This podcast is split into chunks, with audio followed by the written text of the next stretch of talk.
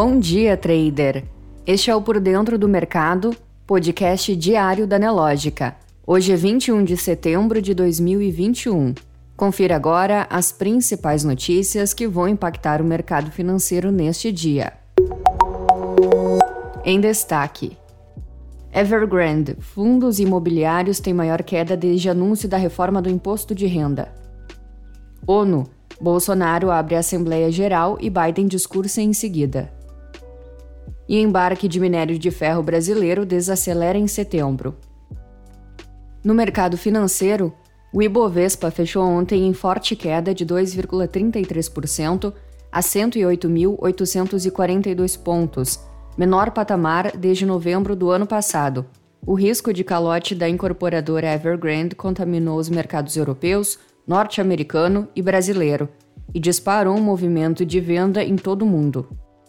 Enquanto isso, o dólar subiu 0,87%, a R$ 5,33 na venda, com a aversão a risco no exterior levando à desvalorização da moeda brasileira.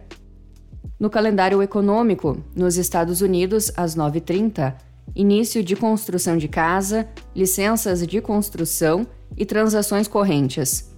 Na União Europeia, às 11h30, Discurso de Christine Lagarde, presidente do Banco Central Europeu.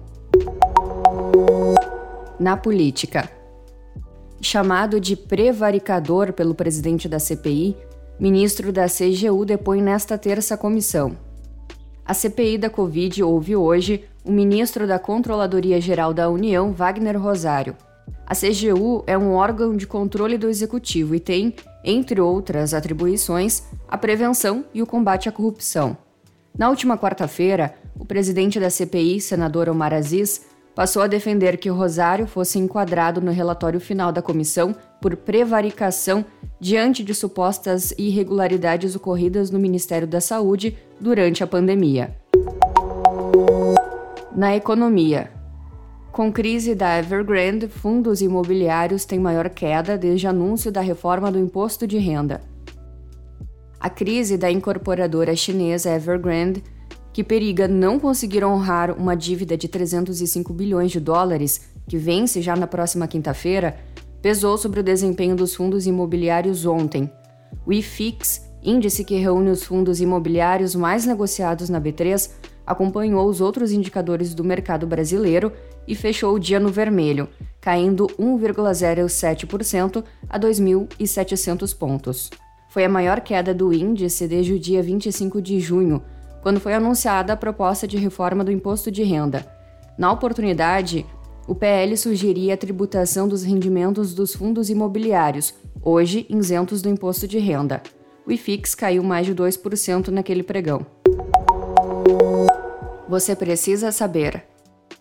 Embarque de minério de ferro brasileiro desacelera em setembro. Preço também recua.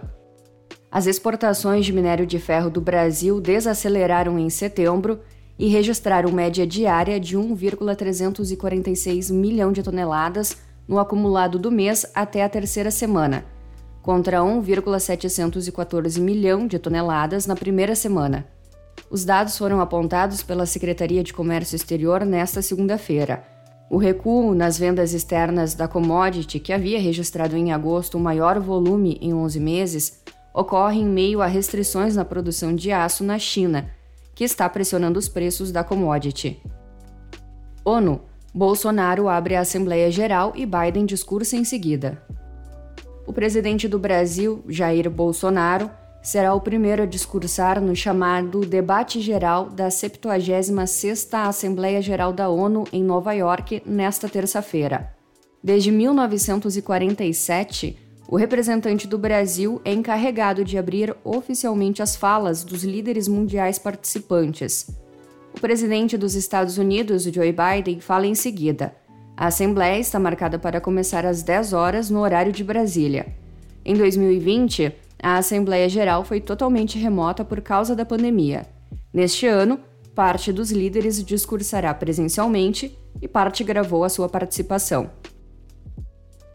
O CDE diz ser ainda cedo demais para reduzir o suporte econômico, apesar de salto na inflação.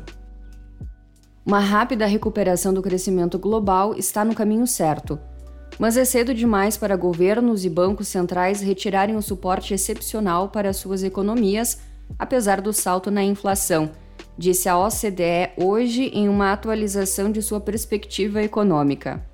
Depois de contrair 3,4% no ano passado, durante a pior fase da crise da Covid, a economia mundial deve crescer 5,7% este ano, disse a Organização para a Cooperação e Desenvolvimento Econômico, reduzindo sua projeção em 0,1 ponto percentual.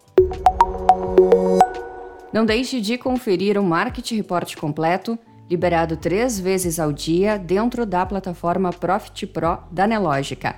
Muitos gains e até amanhã!